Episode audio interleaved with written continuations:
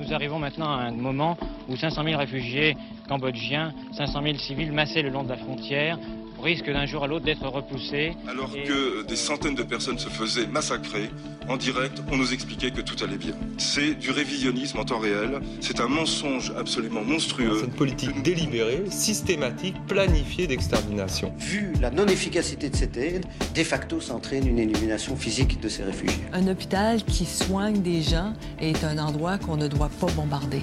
Even war has rules.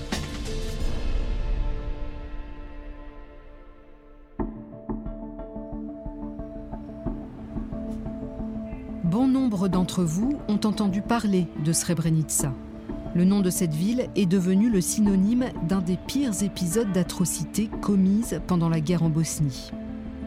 Depuis le début du siège de la ville par les forces serbes de Bosnie en 1993, MSF était la seule ONG humanitaire à travailler dans l'enclave. Nous n'avions presque plus rien dans nos stocks. Nous n'avions pas d'essence, pas même de quoi soutenir notre propre équipe dans la ville. Le message qu'on nous faisait passer, c'était ⁇ Vous savez quoi? Sortez de là !⁇ En juillet 1995, notre personnel a été le témoin de la prise de cette ville, peuplée essentiellement de musulmans, et de la mise à l'écart, puis de la mise en détention des hommes de plus de 16 ans. Dans la soirée, j'ai entendu des exécutions. J'ai entendu parler d'une maison où les hommes étaient détenus. Il faut avoir vu la violence sur le visage des soldats bosno-serbes alors qu'ils faisaient monter les gens dans les bus comme des animaux. Vous serez conduit jusqu'en territoire musulman. Plus tard, des rumeurs concernant des meurtres de masse et la disparition de milliers de personnes, dont des membres du personnel de MSF, ont commencé à circuler. Il y avait suffisamment de témoignages pour me donner le sentiment que l'on était en train d'assister à l'élimination systématique des hommes. Aujourd'hui, nous savons qu'environ 8000 personnes ont été tuées à Srebrenica par les forces bosno-serbes, malgré la présence des forces de maintien de la paix de l'ONU dans cette zone dite de sécurité. Pendant une décennie, MSF a appelé les pays impliqués à enquêter pour établir les responsabilités politiques et militaires dans la chute de l'enclave et l'abandon de sa population. La question que nous posons avec les survivants de Srebrenica, c'est qui est responsable Aujourd'hui encore, nous ne le savons pas. Dans cette série de podcasts, nous allons examiner ces moments où MSF a tenté de pousser la communauté internationale à l'action et analyser les points sur lesquels certaines personnes de l'équipe pensent que nous aurions pu et aurions dû agir différemment. Bienvenue dans l'histoire des prises de parole publiques de Médecins sans frontières, Srebrenica. Épisode 1 Entrée dans l'enclave.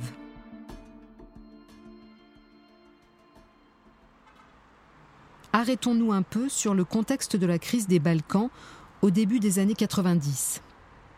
En 1991, l'ex-Yougoslavie est démantelée après une série de crises politiques et économiques. L'un des pays issus de ce démantèlement est la Bosnie-Herzégovine. Les trois principaux groupes ethniques qui la composent sont les Serbes, les Croates et les Bosniens musulmans, ou bosniaques. Une grande partie de la Bosnie-Herzégovine occidentale est conquise par les forces bosno-serbes. Elles cherchent à chasser les Bosniens musulmans hors de la région et à sécuriser le territoire au bénéfice des Serbes. Leur moitié du pays sera plus tard baptisée Republika Srpska. Les villes à majorité musulmane de la partie occidentale du pays, comme Sarajevo, Gorazde et Srebrenica, deviennent alors des enclaves. Au début de la guerre, en 1992, Srebrenica est une petite ville de montagne où vivent aux alentours de 8000 personnes. Mais quand les musulmans des villages environnants sont forcés de quitter leur maison et de trouver un refuge dans la ville, la population atteint alors 40 000 personnes. Les habitants de Srebrenica vivent alors assiégés et dans la peur constante d'une attaque des forces bosno-serbes qui contrôlent tout ce qui entre et tout ce qui sort de l'enclave. Le journal Le Monde et l'agence Reuters rapportent. Un convoi d'aide des Nations Unies a réussi à atteindre, samedi 28 novembre, la ville musulmane assiégée de Srebrenica. 70 000 habitants, en Bosnie, après avoir été bloquée pendant trois jours par les Serbes. l'ONU avait déjà tenté à deux reprises, mais en vain, de ravitailler la ville, coupée du monde depuis le début de la guerre civile en avril. Selon des responsables du Haut Commissariat pour les réfugiés, la population était dans un état proche de la famine. Les hôpitaux doivent soigner les blessés sans médicaments ni anesthésie. Ce convoi sera le seul autorisé à entrer dans Srebrenica cet hiver-là. En février 1993, le Haut Commissariat aux réfugiés des Nations Unies prend une mesure drastique et suspend toutes ses opérations dans la région. Il admet que les forces de protection des Nations Unies, ou Fort Pronu, n'ont pas été capables de faire entrer l'aide humanitaire en Bosnie-Herzégovine. Philippe Morillon, un général français, commande la Fort Pronu. Il est responsable de la protection des convois d'aide et il est agacé par les blocages imposés par les forces bosno-serbes. MSF Belgique, la principale équipe MSF en ex-Yougoslavie à ce moment-là, commence aussi à perdre patience. Le matériel médical est sans arrêt confisqué par les bosno-serbes. MSF Belgique publie un communiqué de presse contestant la décision du HCR. Médecins sans frontières poursuivra la distribution d'une aide d'urgence en Bosnie depuis ses bases logistiques situées en ex-Yougoslavie. En cela, MSF ne suit pas l'appel lancé ce mercredi par le Haut Commissariat pour les réfugiés des Nations Unies d'arrêter toute opération humanitaire en Bosnie. Sans pour autant se distancier du bien fondé de cet appel, qui fait référence au non-respect total des droits de l'homme par les différentes parties en conflit, Médecins sans frontières estime qu'une aide massive en faveur de la population civile bosniaque s'avère plus que jamais nécessaire. Nous sommes début mars 1993 et la situation à l'intérieur de Srebrenica empire. Une neige épaisse recouvre les montagnes et, dans l'enclave, les réserves sont dangereusement basses et les gens se privent pour survivre. L'équipe de MSF Belgique est d'autant plus déterminée à faire entrer de l'aide dans Srebrenica. Le docteur Georges d'Allemagne est le directeur des opérations de MSF Belgique. J'ai été appelé de Bruxelles par le chef de mission Eric Dachi, qui était un médecin, qui m'a dit Georges, viens, viens à Zvornik sur l'Adrina. Nous avons peut-être une chance de passer euh, pour rentrer dans Srebrenica. Euh, viens avec moi. Donc je suis arrivé là-bas. Nous étions dans un petit hôtel sur l'Adrina où il y avait une ambiance tout à fait euh, étrange, puisque il y avait là à la fois des responsables des Nations Unies, et on se retrouvait là, euh, surtout le soir. Euh, il y avait, dans mon souvenir, euh, plusieurs dizaines de personnes, à la fois des Nations Unies, des civils, et puis surtout des militaires serbes qui venaient dîner là et qui même faisaient ça dans une grande bonne humeur. ils étaient en pleine offensive, il faut le dire. Les troupes étaient en train d'encercler de plus en plus les villes et les villages bosniaques. C'était une ambiance assez, assez choquante en fait euh, quand on savait quel était le drame qui se jouait à quelques kilomètres de là. Finalement, le 11 mars, après des jours de négociations et d'attente, les forces bosno-serbes autorisent l'un des convois d'aide de la Fort Pronu du général Morillon à entrer dans Srebrenica. MSF Belgique décide alors de se joindre au convoi. Après près d'un an de bombardement par les bosno-serbes, le tableau qu'offre l'enclave est sinistre. Pour le docteur Georges d'Allemagne, c'est une scène d'horreur. C'était une petite ville euh, sur le bord d'une petite rivière. Il faisait nuit, il faisait froid, il y avait de la neige et on voyait ces réfugiés qui arrivaient de partout, de toutes les forêts, dans des cris, dans les pleurs. Et donc euh, il y a ces enfants, il y a ces femmes qui qui transportent leurs enfants dans des brouettes euh, en pyjama. On voit bien qu'il euh, a fallu fuir euh, l'offensive très vite. Et les gens essayent de s'abriter, de se réchauffer. on brûle des casiers de, en plastique, de coca, des choses comme ça pour essayer de se réchauffer. Puis nous allons directement à l'hôpital, l'équipe MSF.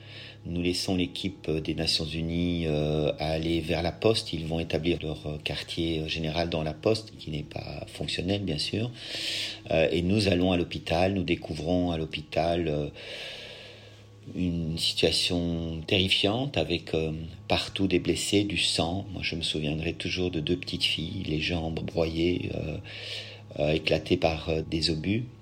Nous parlons avec l'équipe médicale. Euh, nous allons chercher Morillon pour qu'il voit à l'hôpital. Et donc, on essaye de faire ce qu'on peut. On aide le chirurgien qui est là à soigner les blessés. bon, nous ne sommes pas des chirurgiens, donc on, fait des pansements, on, on essaye d'organiser l'hôpital. Une fois le convoi dans l'enclave, les habitants refusent de laisser partir l'équipe de MSF Belgique et le général Morillon. Beaucoup d'entre eux pensent qu'une présence internationale pourrait être une garantie contre de nouvelles attaques des forces bosno-serbes. Je me souviens très bien, il dormait sur des chaises. Moi, je dormais par terre juste à côté de lui. Et le soir, euh, on apprend que hum, Morion a décidé de partir, lui, seul dans la nuit.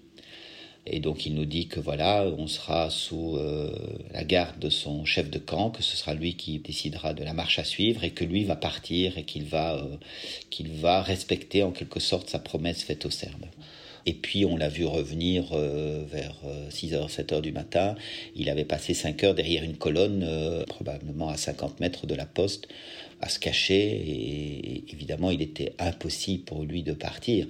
Il était impossible de quitter le village, mais il était aussi impossible pour lui de partir dans les forêts. Enfin, c'était un chemin qui faisait plusieurs kilomètres dans des zones de guerre. Mais alors la bonne nouvelle, c'est que donc il est allé dormir et en se levant au début d'après-midi, il a déclaré qu'il euh, allait rester.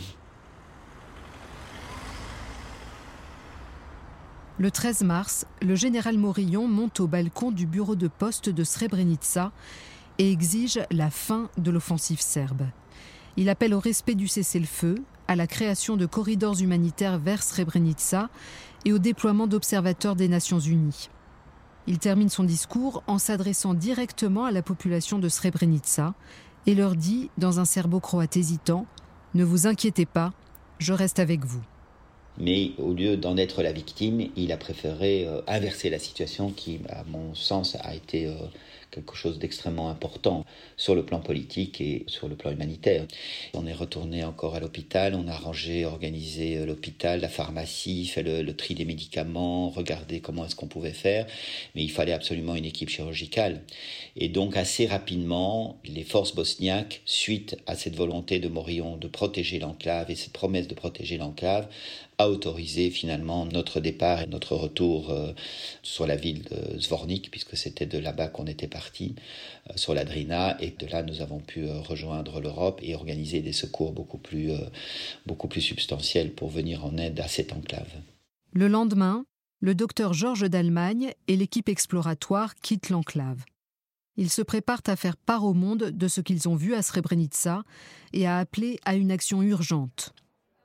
Alors que les bombardements des forces bosno-serbes s'intensifient, MSF organise une conférence de presse à Bruxelles pour présenter la réalité de la situation à l'intérieur de l'enclave.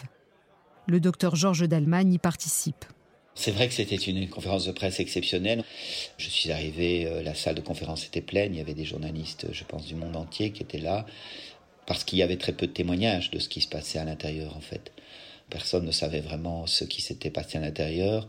Se jouait là un épisode très grave et très important, euh, peut-être un des derniers épisodes de cette guerre euh, en Yougoslavie.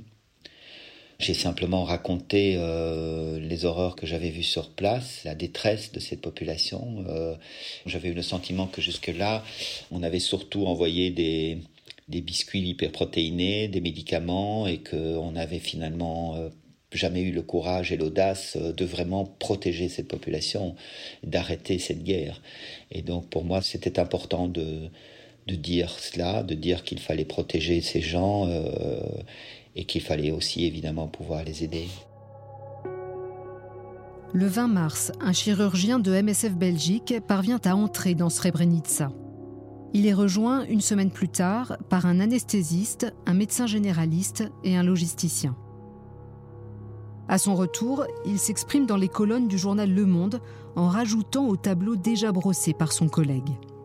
Dans l'école de Srebrenica, grande comme un lycée de chez nous, les réfugiés s'entassent à 80 ou 100 par classe, dans des conditions sanitaires catastrophiques. L'une des images les plus tragiques que le médecin garde en mémoire est celle d'un bébé au ventre déchiqueté par un obus et qui est mort dans les bras de l'un des deux casques bleus canadiens, blessé au moment où, mercredi 24 mars, ils assuraient l'évacuation héliportée d'habitants. Une opération qui a dû être annulée, les Serbes ayant pris l'air d'atterrissage pour cible. Il est à craindre que MSF et la Fort Pronu soient gardés comme garantie par les musulmans, souligne le médecin, pour conclure que dans tous les cas, les humanitaires sont très mal à l'aise, car si les femmes et les enfants sont évacués, il ne restera plus que des hommes. Et à ce moment-là, on ne pourra plus rien faire pour sauver la ville. Le 28 mars 1993, un nouveau cessez-le-feu est signé. Dans les jours qui suivent, deux convois parviennent à faire entrer du matériel dans l'enclave. Ils réussissent également à faire évacuer 5000 personnes, surtout des femmes et des enfants. Des observateurs des Nations Unies sont également déployés et le Conseil de sécurité des Nations Unies prolonge le mandat de la Fort Pronu jusqu'à fin juin. La situation est tendue. Le journal Le Monde explique que ces événements ont mis en colère les dirigeants de l'armée bosno-serbe qui estiment que le général Morillon a outrepassé les prérogatives de son poste et que la Fort Pronu n'est pas neutre dans cette crise. Dans un article publié par le journal officiel de l'armée yougoslave, les bosno-serbes accusent le général d'être allé à Srebrenica pour nourrir et armer les musulmans. Le 6 avril, le HCR annonce vouloir évacuer 15 000 civils supplémentaires de Srebrenica. Beaucoup d'observateurs, dont MSF, s'inquiètent qu'une telle opération n'ait pour effet que d'encourager le nettoyage ethnique conduit par les forces serbes. Le lendemain, MSF prend la parole publiquement pour avertir que l'enclave est sur le point de tomber.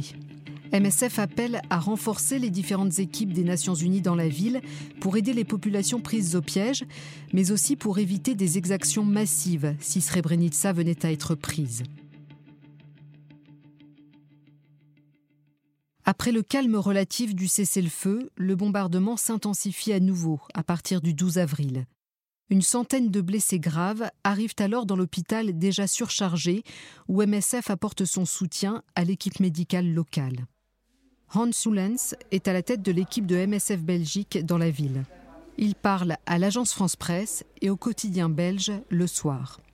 Nous ne pouvons pas sortir, sauf en voiture blindée et pour une courte période. Avant ces bombardements, qui selon l'ONU ont fait 57 morts et une centaine de blessés, tous les réfugiés dormaient dans les rues. Depuis, tous essaient de s'abriter comme ils le peuvent, le plus souvent dans les sous-sols des maisons. La population est terrorisée, souligne-t-il. Les bombardements sont moins intenses que lundi dernier, mais se poursuivent toujours. Les forces serbes bosniaques sont à 2 km environ de la ville, et rien a priori ne peut les empêcher de la prendre. Alors que les bombardements s'intensifient, Hans et quelques-uns des autres membres de l'équipe MSF parviennent à sortir de Srebrenica dans un convoi du HCR. Ce convoi est vide car les autorités bosniaques refusent de laisser partir les réfugiés tant que leurs propres soldats blessés dans les combats contre les Serbes n'auront pas été évacués. La visite éclair d'une délégation de l'ONU dans l'enclave le 25 avril entraîne un nouveau communiqué de presse de MSF qui déclare que Srebrenica est devenue une bombe sanitaire toutes les équipes MSF qui ont pu entrer dans l'enclave soulignent le problème crucial de l'eau potable. Au printemps 1993, la ration quotidienne d'eau par personne n'est que de 3 litres, au lieu du minimum préconisé de 20 litres pour éviter les épidémies. Alors que les conditions de vie dans l'enclave empirent, la communauté internationale tente d'intervenir et de faire pression sur les Serbes pour qu'ils respectent le plan de paix de l'ONU. Les États-Unis menacent de lever l'embargo imposé aux musulmans bosniens. La Serbie et le Monténégro déclarent un embargo économique contre les Serbes de Bosnie. Puis le 8 mai, après 30 heures de négociations, le commandant de la Fort Pronu, le général Morillon, parvient à arranger un nouveau cessez-le-feu. Le Conseil de sécurité des Nations Unies ajoute de nouvelles enclaves à la liste des zones de sécurité sous la protection de la Fort Pronu. Cette liste compte maintenant Sarajevo, Tuzla, Zepa, Goražde et Bihac. À Srebrenica, la zone démilitarisée est agrandie. Les 340 soldats canadiens de la Fort Pronu en charge du maintien de la paix, ces casques bleus comme on les appelle, voient leur mandat étendu à la protection de la ville. Le 15 mai, dans son rapport annuel, le président de MSF France, Ronny Broman, insiste sur le malaise de l'organisation à voir l'aide humanitaire servir d'alibi à l'inertie politique en Bosnie-Herzégovine. Tout au long de l'année, nous avons tergiversé sur notre engagement en Bosnie. Ces tergiversations s'expliquent à la fois par la présence importante et efficace des sections hollandaises et belges de MSF, à la fois en Croatie et en Serbie, mais également, il ne faut pas se le cacher, par le malaise que nous éprouvions devant l'utilisation de l'humanitaire en Bosnie. Je veux simplement mentionner qu'en ce moment même, une équipe belge de 5 MSF est à pied d'œuvre à Srebrenica et que d'autres missions sont éventuellement en cours. Si MSF est à Srebrenica, quel que soit le jugement que l'on porte sur l'utilisation de l'humanitaire en Bosnie, il est indiscutable que MSF remplit son rôle, que c'est là notre mission et qu'il faut l'accomplir. Trois jours plus tard, MSF France publie un communiqué de presse. Les débats de l'Assemblée générale sur les relations entre humanitaire et politique ont mis en évidence l'indignation de tous sur l'usage de l'humanitaire en Bosnie-Herzégovine. Refusant de déclarer hors la loi la purification ethnique et son cortège d'atrocités lorsqu'il était encore temps, les États européens se sont en effet contentés de l'accompagner de convois humanitaires. Tout en réaffirmant le caractère indispensable de l'aide, en raison de la dégradation de la situation sur le terrain, l'Assemblée générale de Médecins sans frontières a rigoureusement condamné l'habillage humanitaire du renoncement politique en Bosnie. La section française de MSF invite alors la section belge à monter une mission commune en ex-Yougoslavie. Et en juin 1993, les deux équipes commencent à gérer des programmes dans les enclaves de Srebrenica et Goražde. Ce même mois, MSF ouvre un bureau à Palais où les autorités bosno-serbes ont leur quartier général. Ces responsables espèrent que le fait d'être à proximité de ceux qui dirigent la Republika Srpska pourra les aider à obtenir des autorités serbes l'autorisation de faire entrer davantage de convois d'aide dans Srebrenica et dans les autres enclaves.